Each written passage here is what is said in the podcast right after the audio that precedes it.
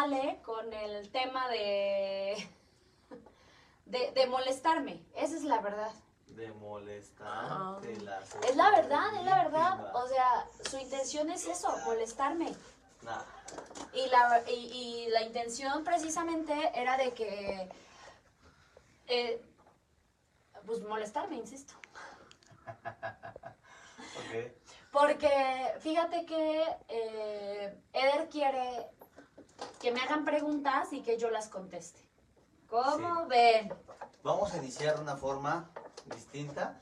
Primero, Eloísa, preséntate, dinos quién eres, qué haces, a qué te dedicas, qué estudiaste. A ver, Antes de eso, vamos a saludar a Vero Madrigal. ¿Qué onda, Vero? Saluditos, Vero.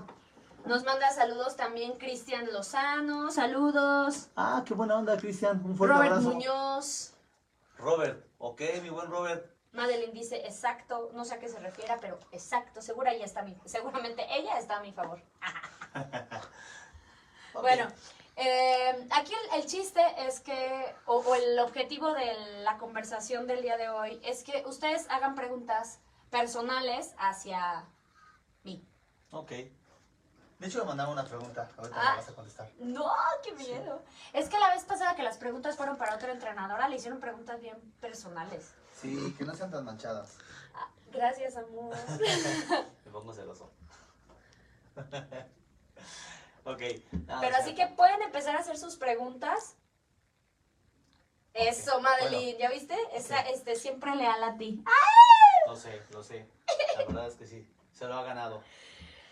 Bueno, pero primero vamos a empezar. Yo te hice una pregunta. ¿Quién A ver, eres? A lo ¿quién mejor hay gente que, que nada más sabe que, que andas por aquí paseando, que eres mi esposa y a lo mejor dicen, ay, ya no sé quién sea. Solo sé que Un es mueble. esposa del gran Alan Escobar.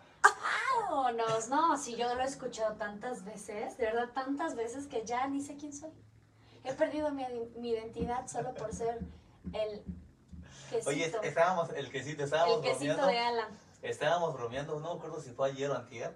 Y una vez que cuando hacemos las graduaciones, presentan al staff y al último me presentan a mí.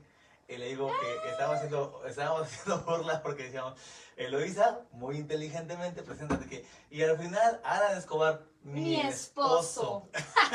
Entonces digo, le digo, marcando luego, luego el territorio. Me dice, Está ¿por qué padre". me haces eso? ¿Por qué marcas el territorio y no me dejas tener fans? Y yo, pues porque no sé. A partir de ese momento, en las próximas graduaciones, ella ya no las va a hacer.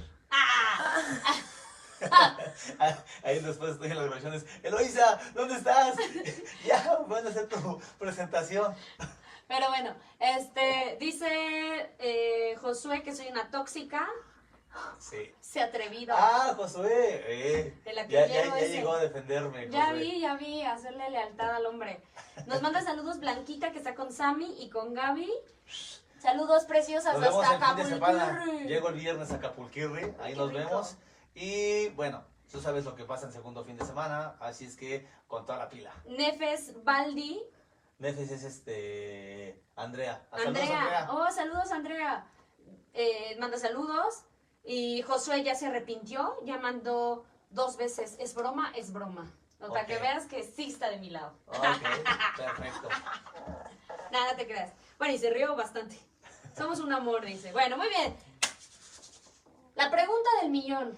A ver, Ajá, primero que te presentes quién eres, por qué eso, haces. soy Eloisa, listo. Ok, ¿Qué más? ¿Qué más? O sea, pregúntame algo concreto y yo voy contestando. Si no me cuelgo a Me hablar. y- preguntaba una persona, me mandó un mensaje hace rato y me decía que, ¿qué haces en tus tiempos libres?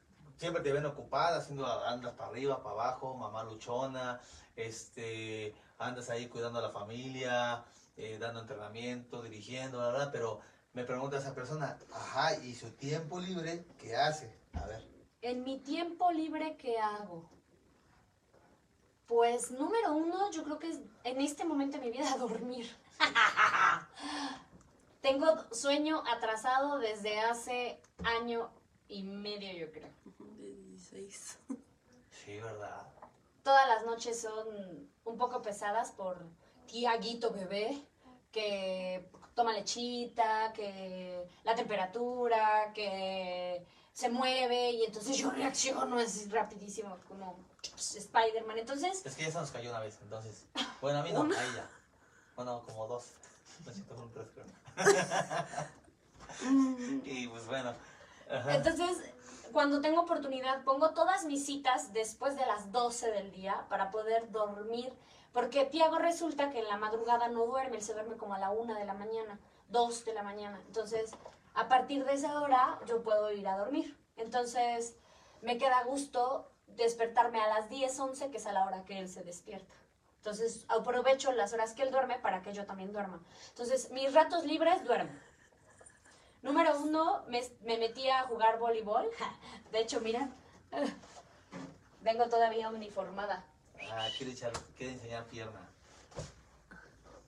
Y este, vengo de jugar voleibol y, y como que eso me ha dado bastante relax y bastante, me, me he sentido bastante a gusto, ¿no?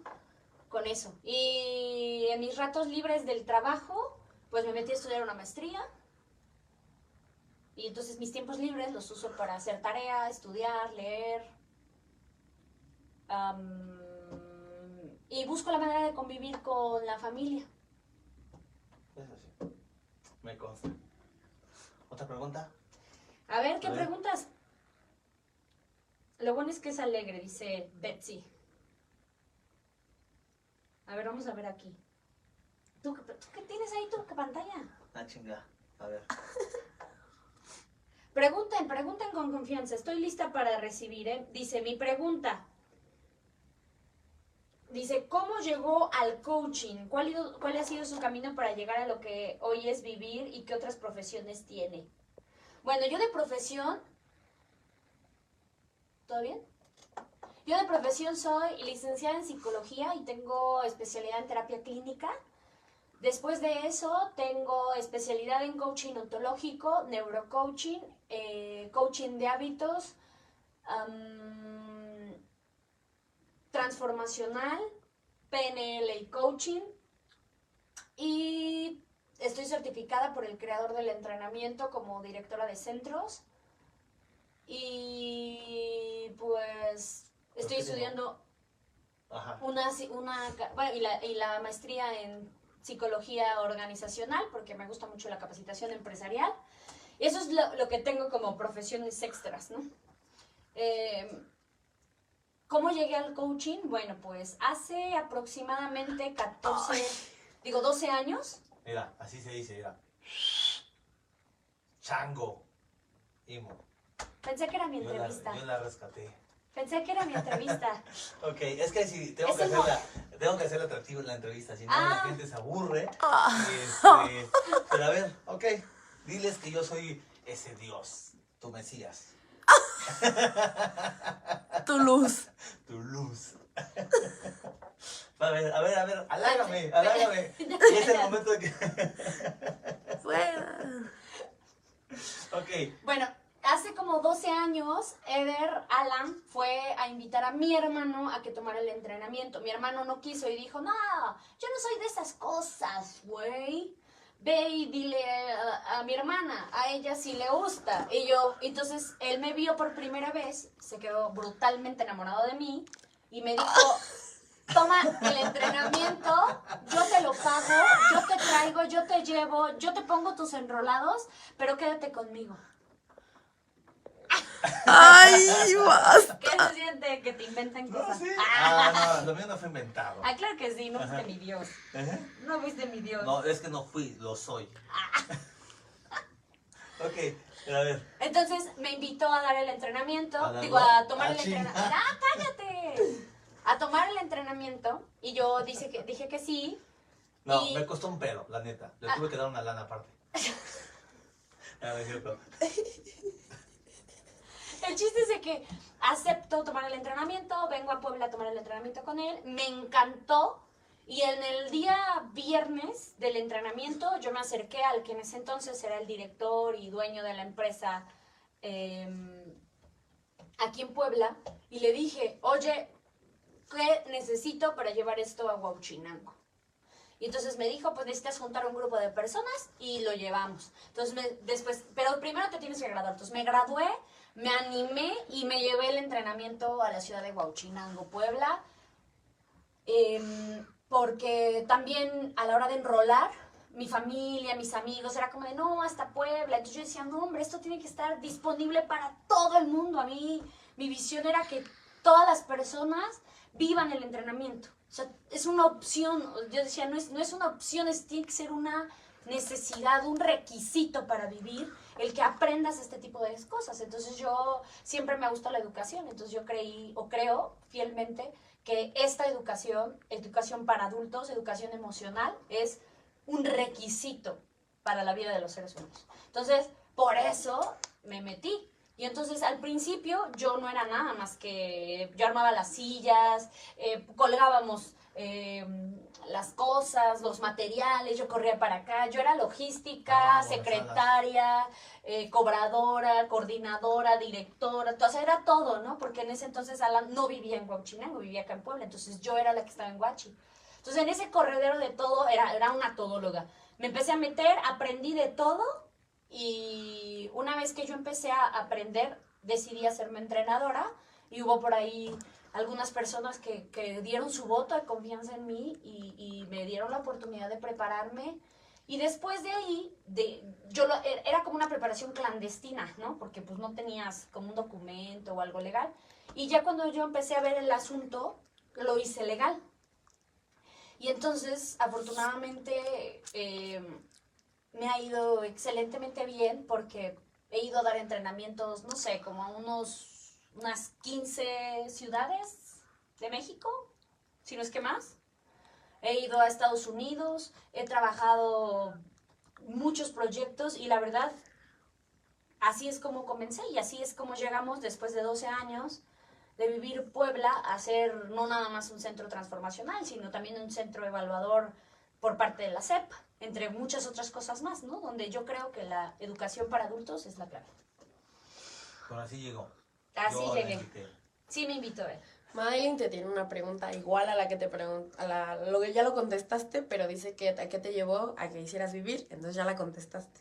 Ya la contesté, pero con respecto a eso, algo que me motivó internamente, cuando yo estaba sentada en la sala y estaba yo escuchando toda la información, yo dije, ¿cuánto tiempo se va a tardar una persona en aprender todo esto en sesiones psicológicas? Dije, un año, un año de sesiones o medio año, dije. Esto es fabuloso, es un acelerador de sueños. Y yo siempre, yo siempre soy de las de, me gusta una película y quiero compartírselo a todo el mundo. Fui a un lugar y quiero que todo el mundo vaya. Y, y voy a ir a tal lado y quiero llevarme a todo el mundo. De hecho, le digo a Eder, es que necesitamos comprar una camioneta para nueve personas.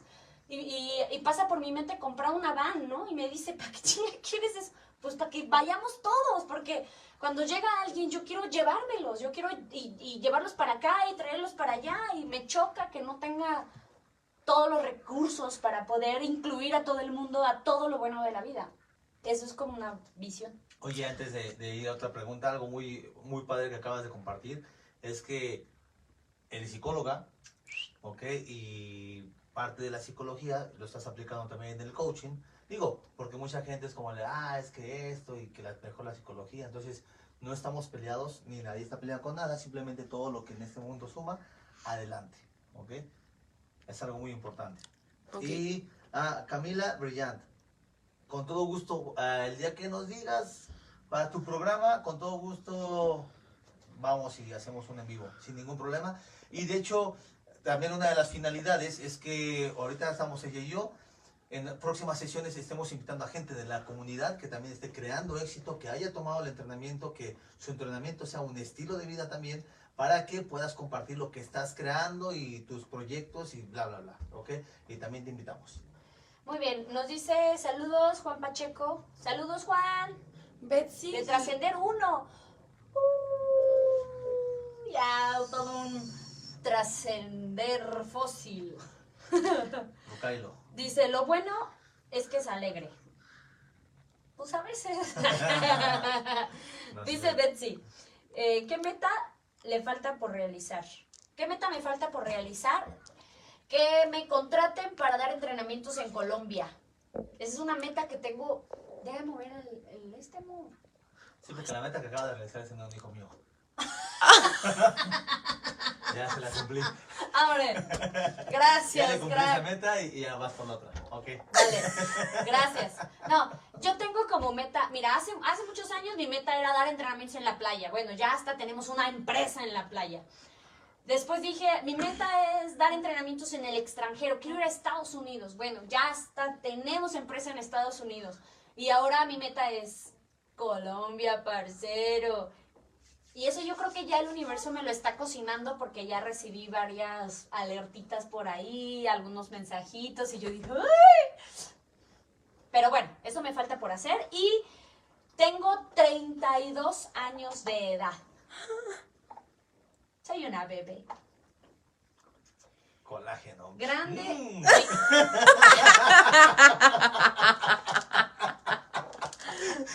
No manches. Voy a- y luego Gustavo dice, grande Eder. Se pinche barbero. Ay, no cae. Rocío Gabriela dice, sencillito el hombre. Ay. Y dice, dice Rose, ¿en algún momento has sentido que te sobrepasan tus actividades?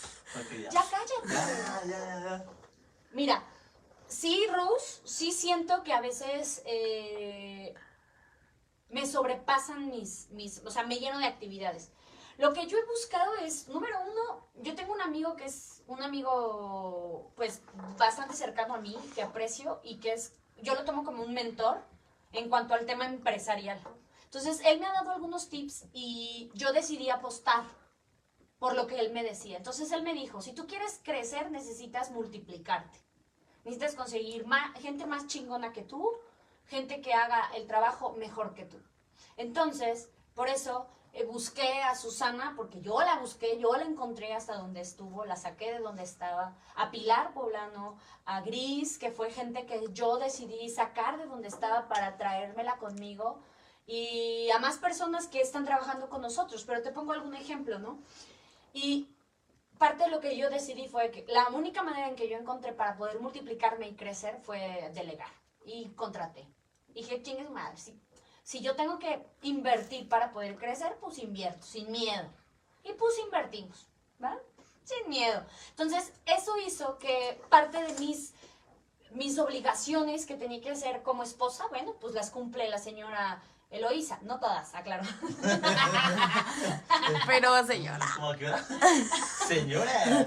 Pero No, señora. No, no, no, como el aseo, la comida, la ropa, planchar y cosas por el estilo. Cállate. Ay, Sí, También ella. no manches. Checa lo que dice. Bueno, ¿sabes? Ay, Bueno. Se enoja. Osh. Ash. Hace berrinche. Ash. No, bueno, ya. Eh, eh, la- delego las partes de la casa, ¿no? Eh, por ejemplo, hice que mi hija fuera una mujer independiente, bueno, una joven independiente, para que ella pudiera no perderse de nada por mi falta de tiempo o por nuestras intenciones de crecer. Entonces, ella se ha alineado bastante bien a volverse independiente, a subir, bajar, cocinar, para poder inter- poder convivir y vivir el ritmo de vida que tenemos. Un marido que no tiene, N, o sea, cero pedos con mi crecimiento, con mi desarrollo, que me acompaña, me impulsa, me motiva, me, me todo lo que yo necesite me lo da y siempre está, o sea, al cañón para que yo crezca, ¿no? Entonces eso es fabuloso porque en lugar de darme problemas me da soluciones, ¿no? Ya sabes, como de, oye, ¿por qué no hiciste tal cosa? Oye, yo necesito, ¿por qué no estás en la calle? ¿Por qué no llegas? de-?" Bueno, esas cosas no, no pasan entre nosotros, ¿no? O sea, somos muy libres y a la vez muy respetuosos en, en el tema marital.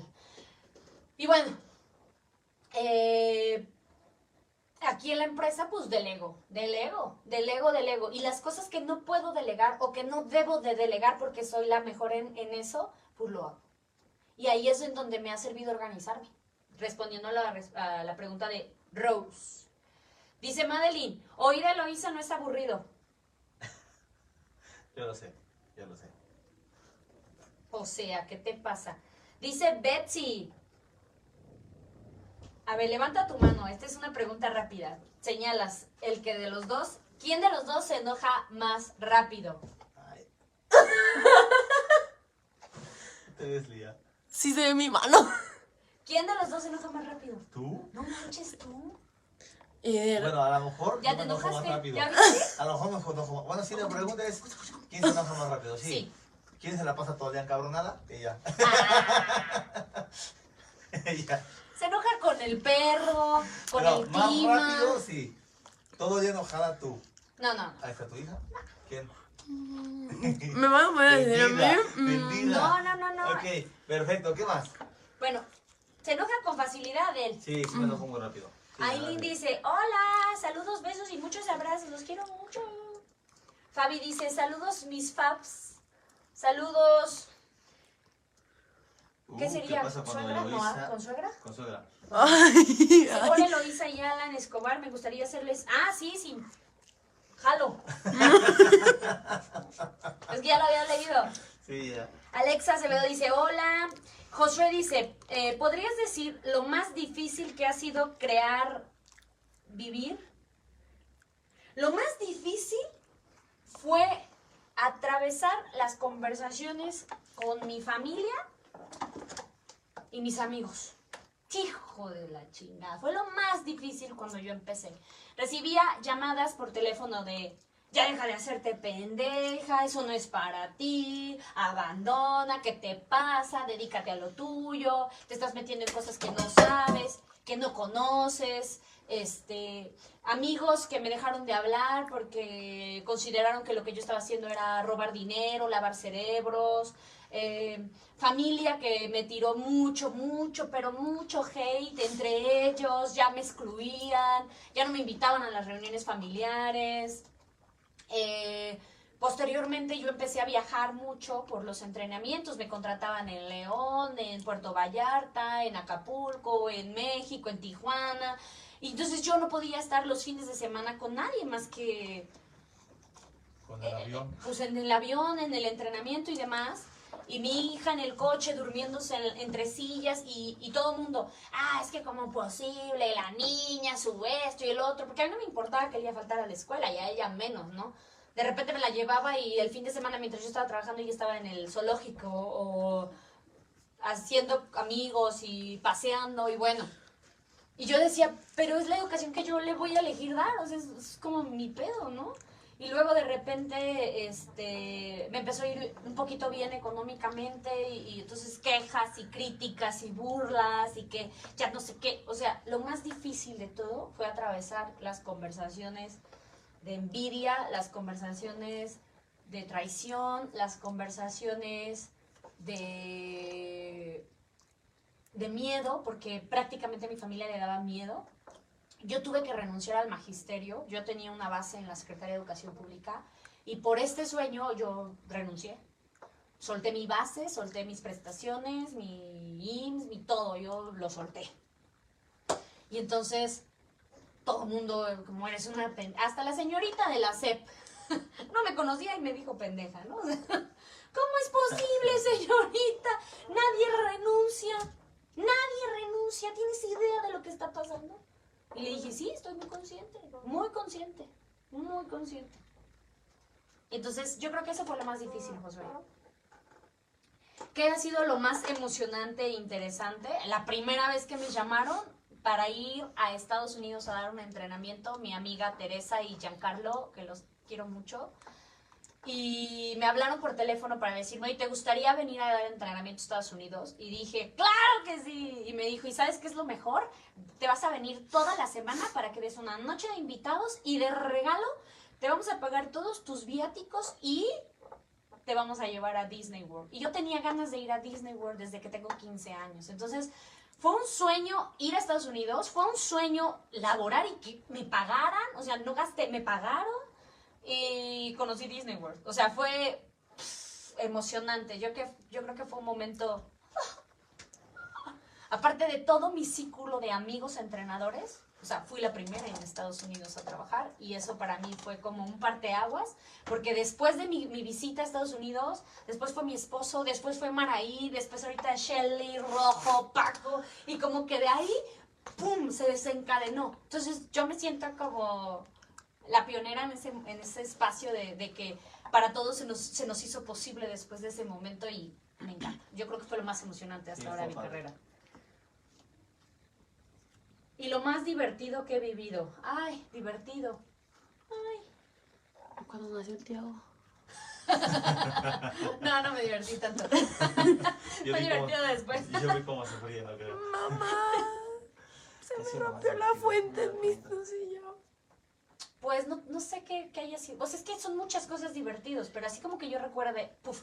¡Ah! Ya sé, lo más divertido. Fui a dar un segundo fin de semana a León, Guanajuato, y contrataron un barco gigante. Lo llenaron de espuma, lo llenaron de agua, nos dieron pistolas de agua para, para hacer una. La fiesta. Ajá, para hacer una fiesta. No, bueno, no, no, terminé empapada, mojada, carcajeada y bueno, esa vez estuvo extraordinario. Pero rentaron una, un barco como del tamaño, no sé, de 20 metros, todo el, todo el estacionamiento de Jardiel. A la Y peleábamos con, todos teníamos pistolas de agua.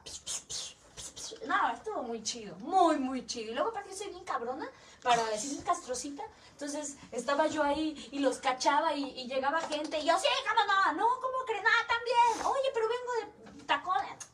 Échala, chingada. Me madre". vale madre. Sí, fue muy divertido. Esa, sí, estaba muy divertido. Esa pues, estuvo buenísima. Ok.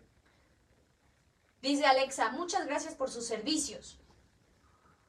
10. De nada.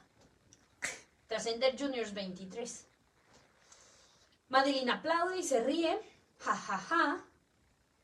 Camila dice, "Pla- platica de los más nerdos, de esas personas que ya no quieres ver en la sala. Oh. Eder, por ejemplo, de un caso de Eder donde le dijeron, ahorita que salgas te voy a matar, ¿eh? Eso estuvo fuerte. Cuando nos trajeron a la policía porque no le queríamos dar a un celular a una persona y yo ya le hablé a la policía.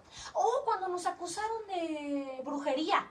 Ah, sí. Digo, está bien que tengo la cara de bruja y él también, pero... sí. De estafadores también. Oh, nos pusieron un El periodicazo. Sí, también. Ese estuvo gacho, porque sí me mencionaron. La maestra de la niña CR. Ah, Sí estuvo muy gacho, la verdad, muy, muy gacho. los más Y lo peor es que yo supe quién puso el periodicazo. Dinos. Sí. Qué mal. No, no, no, o sea, sí lo supe, sí lo supe y me dolió porque pues era una persona pues, conocida. fue- Estuvo en lo de la lo de policía. Eso. Te pasó de lanza. Y bueno, bueno, lo de la policía, el periodicazo. El periodicazo en sí llevamos tres periodicazos, ¿no? Ah, no me acuerdo, pero. El periodicazo más gacho que estuvo, porque sonó en muchos lugares, ¿no? Y estuvo muy fuerte. Pero hubo uno en especial, que también sé quién fue, que nos imprimían hojas, ¿te acuerdas? Ay, Y me la iban a pegar afuera de mi casa. A mí, en el- se- a mí siempre me ha gustado ir a correr. Ah, Entonces exacto. iba yo a correr y a todos los lugares a donde yo iba a correr, Su en todos los correr. postes, estaban todos. Y al final llegaba yo al gimnasio y llego con el, con el entrenador de gimnasio y me dice, oye hermano. Me dice, este-". toma tu, tu volante. Y le digo, ¿qué pedo? Le dije, no, se pasaron de lanza. Todo el pinche recorrido me La casa de su mamá, la casa de mi abuelita, afuera de mi puerta, taponeado de, de hojas y gacho, gacho, pero Sí. pues... eh, Ahora, algo que, que yo me acuerdo mucho es que, por ejemplo, Eloisa y yo nos ha gustado viajar, somos las personas que Ah. viajamos. Y había una, una empresa que hacíamos un, era parte del enrolamiento, ¿no? Entonces nos decía, si vendes tantos paquetes, yo te regalo tu paquete. Entonces, pues conocemos un chingo de gente, nos poníamos a enrolar para vender paquetes. Estabas hablando que te podías ir a Cuba con 5 mil pesos, vuelo redondo, hospedaje, alimentos, bebidas, traslados, se vendieron como pan caliente. Sí, entonces ah, nos pusimos a vender un chingo de paquetes y ganamos varios viajes. Y lo más cagado es que de todos los viajes que ganamos, pues fueron a raíz del enrolamiento a, a De la a la gente a la venta, ¿no? O sea, no lo ganamos. Y nos fuimos de viaje y fue como le mira, estos cabrones ya están aquí. Y por tirándonos pura pinche pendejada. Sí. Pero sabíamos perfectamente quién era. Era un güey muy enganchado. Oh, vida. cua- hubo una ocasión que una participante se nos deschavetó en el primer fin de semana porque se enojó porque la mandaron a hacer un, un grial.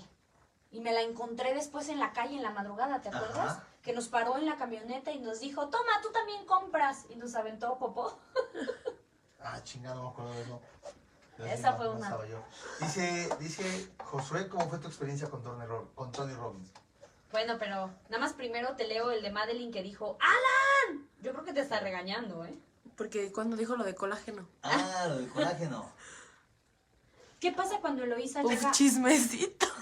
¿Qué pasa cuando Eloisa llega al límite? ¿Pero al límite de qué? ¿De cansancio? ¿Al límite de enojada? Ay, ¿Al límite de...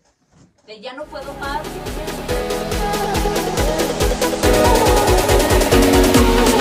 Ay, le enojaba, dinos. Dice Josué, ¿alguna persona que te haya sorprendido bastante del cómo llegó el día 1? De su grabación de trascender. Del día 1 a trascender. Ajá. Su. Pues yo creo que fue Oes y Manol hasta la fecha. ¿Sí? Ese güey cuando llegó el primer fin de semana era... El primer, El día. primer día de su entrenamiento. Llegó pleitero, broncudo, desalineado. Este, era un chavo al que su mamá le dijo, ojalá hijo termines la prepa, ¿no? Entonces, su transformación fue bastante buena Dice, de él. Pero tengo más, o sea, he visto muchísima gente, ¿no? Dice Camila, dice, Pero ¿por qué se saltan los bancos? no, pero es que aquí dice, yo me enganché cuando Eder me prohibió fumar en el segundo fin de los aquellos. Yo hubiera hecho los carteles. que te hubiera aventado un periodicazo, pero por Eder, porque Eder no lo dejó Camila, fumar. Te amo, cabrón.